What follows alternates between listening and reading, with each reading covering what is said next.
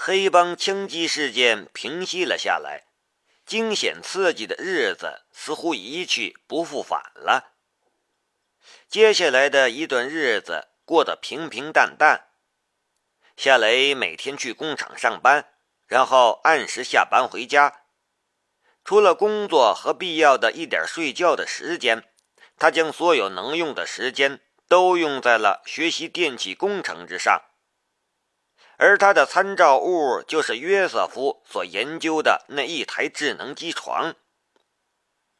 夏雷每学会一点电气工程方面的知识，他就会参照他用左眼记住的那台智能机床上的电路结构，理解那些电路存在的意义与目的。这么一来，他等于是在约瑟夫之后，又将那台智能机床重新设计和制作了一遍，而他的脑海里装着的便不再是画在纸上的图纸，而是实实在在的东西。日子平静而充实，却也有一点小小的麻烦。这个麻烦就是阿妮娜。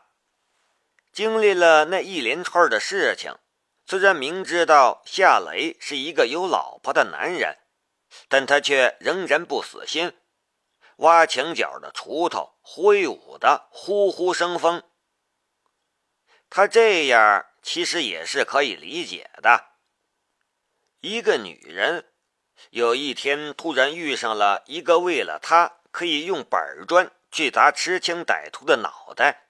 喝出性命来救他，而且这个男人颜值颇高，人也温柔细心，他怎么愿意错过这次美妙而神奇的邂逅？就算他有老婆，但这个世界上每天离婚的夫妻还少了吗？只要锄头挥得好，没有墙角挖不倒。这句在华夏很流行的俏皮话，用在阿妮娜的身上似乎很合适，而她也正是这么干的。卢卡斯，别动！一辆豹二坦克的引擎前，阿妮娜突然对夏雷说道：“正在拧螺丝的夏雷抬头看了阿妮娜一眼，有些迷糊的样子。干什么？”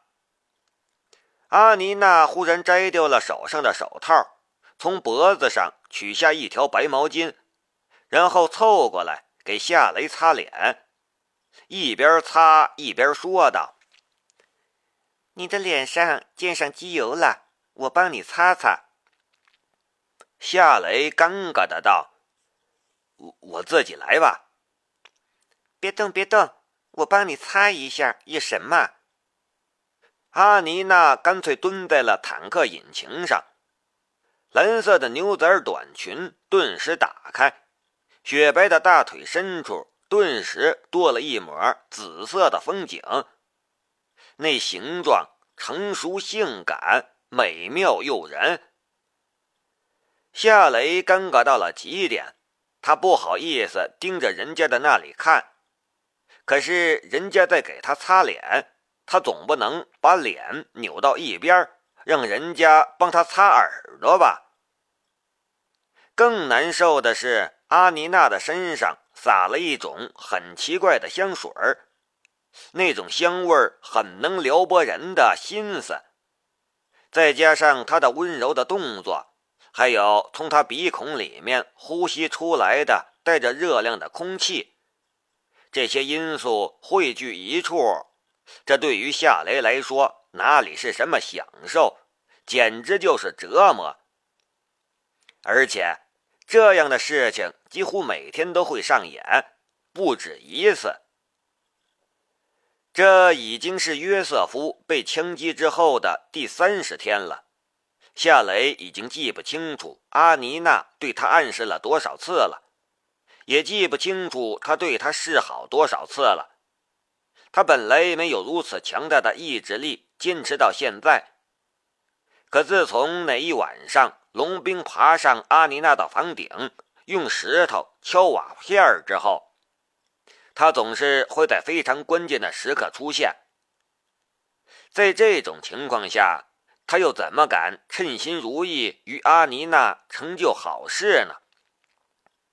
每次他心动的时候，想要与阿尼娜那什么的时候，他都担心出现一种情况，那就是他即将进入那什么的时候，龙兵突然出现，或者用石头敲瓦，或者在门外咳嗽一声，这。已经成了心病了。好不容易挨到了阿妮娜给他擦完脸上的油污，夏雷也暗暗的松了一口气。白天被阿妮娜勾引来勾引去，晚上还要跟龙兵睡一张床上，而且什么都不能做。在德国的这段时间，他都想去看心理医生了。阿妮娜给夏雷擦了汗，却没将毛巾搭在他的脖子上，而是用毛巾擦胸口的汗珠。他擦来擦去，柔软的地方左右晃荡，一大片雪白也在夏雷的眼前晃来晃去。夏雷悄悄地咽下了一口唾沫，有些尴尬的将视线移开了。阿妮娜的嘴角微微翘了一下，收起了毛巾。卢卡斯，下午我们去医院吧。我接到约瑟夫的电话，他说他下午出院，我们去接他出院吧。约瑟夫在医院里住了整整一个月，但如果没有夏雷和那把镊子，他会在棺材里住到地球毁灭。夏雷说道：“他不喜欢我，把我当成轻敌。”阿妮娜咯咯笑了起来。“你要说的是这个吗？”夏雷点了一下头。“难道不是吗？”“我和他不可能的，从小到大，我都把他当成我哥哥。”我怎么能嫁个我认作是哥哥的人呢？那不是爱情。”阿妮娜说道。“但是有个人，我想和他在一起，可他，他又结婚了。你说我该怎么办呢？”夏雷干咳了一声，这样的话题他不敢随便搭腔。跟我去医院吧。约瑟夫说要亲自感谢你。阿妮娜不想逗惹夏雷了，他觉得夏雷其实也挺可怜的。夏雷说道：“呃，好吧，我跟你去医院。”他的心里暗暗的道：“那台智能机床最重要的部分是数控程序。”约瑟夫出院之后，什么时候才能完成那台机床的数控程序呢？但愿他在一个月内完成，那样的话，我就能回国了。来德国已经一个多月了，不能与华国的任何人联系，公司的情况也一概不知。夏雷这几天做梦都会梦见他的家。梦见江如意和梁思瑶，还有他的公司和申屠天音。下午，阿妮娜带着夏雷来到了一家医院。夏雷在一间病房之中看到了约瑟夫。他本是一个比较瘦的人，但一个月院住下来，他居然胖了许多。不过，他看上去还有些虚弱。还需要休养一段时间才能恢复正常。在病房里，夏雷没有看到一个约瑟夫的朋友。病房里冷冷清清的，这让他感到有些意外。约瑟夫，今天感觉怎么样？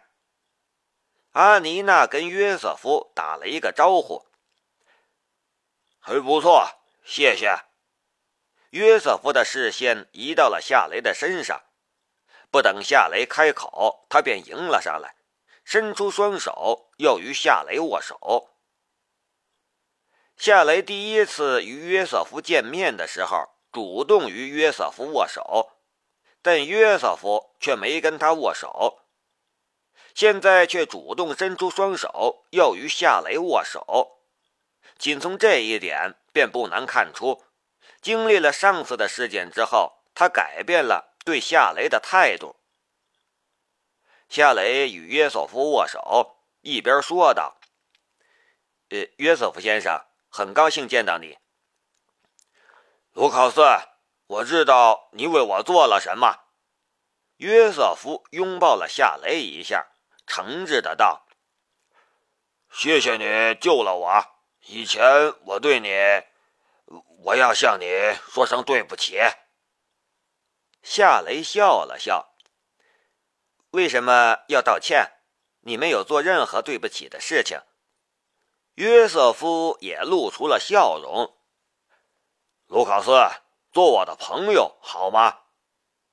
夏雷说道：“当然可以，能做你的朋友是我的荣幸。”阿妮娜插嘴说道：“你们两个男人能不能别这么恶心？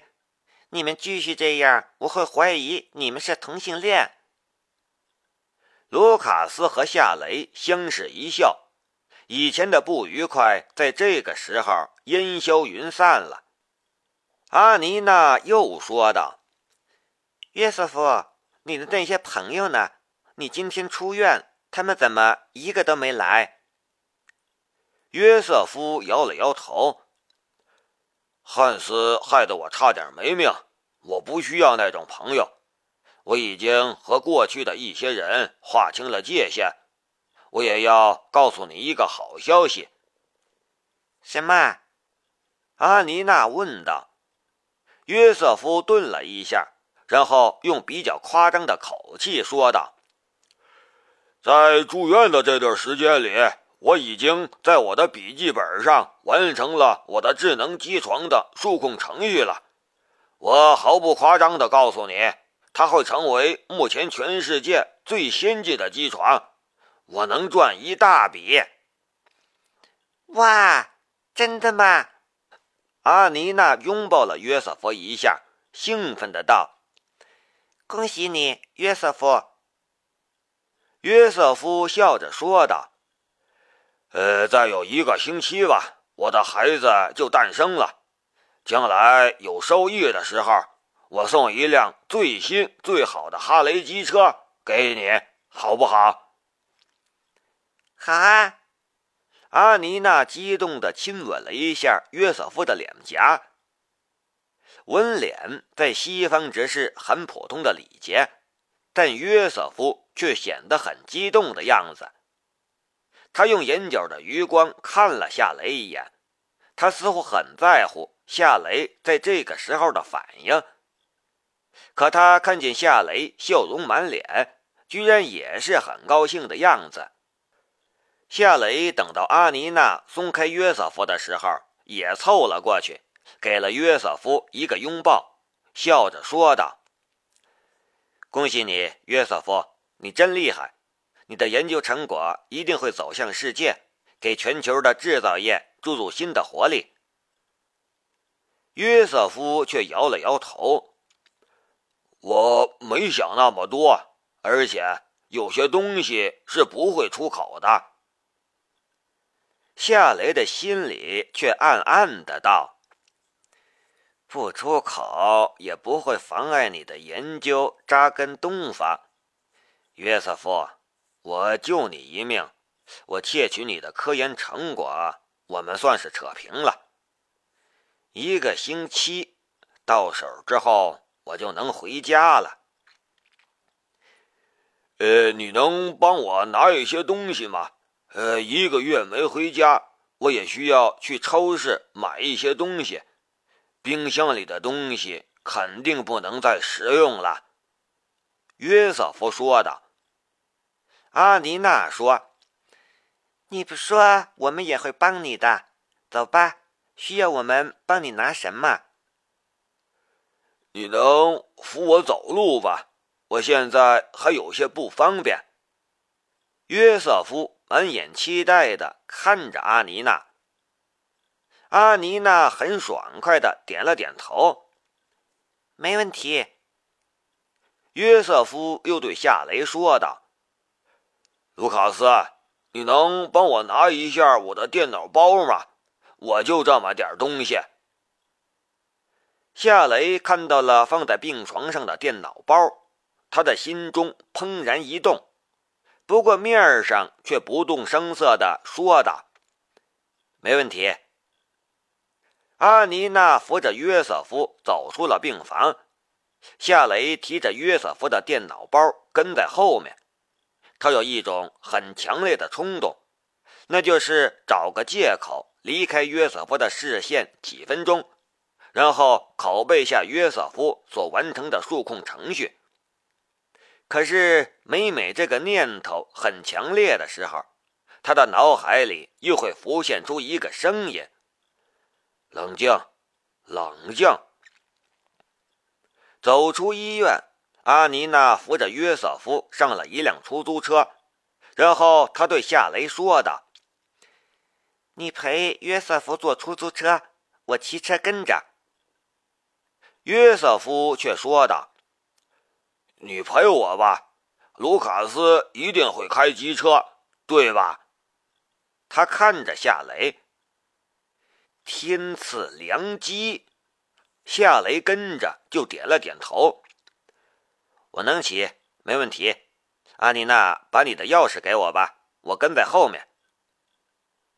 阿妮娜白了夏雷一眼，有些不情愿的将机车钥匙。抛给了夏雷。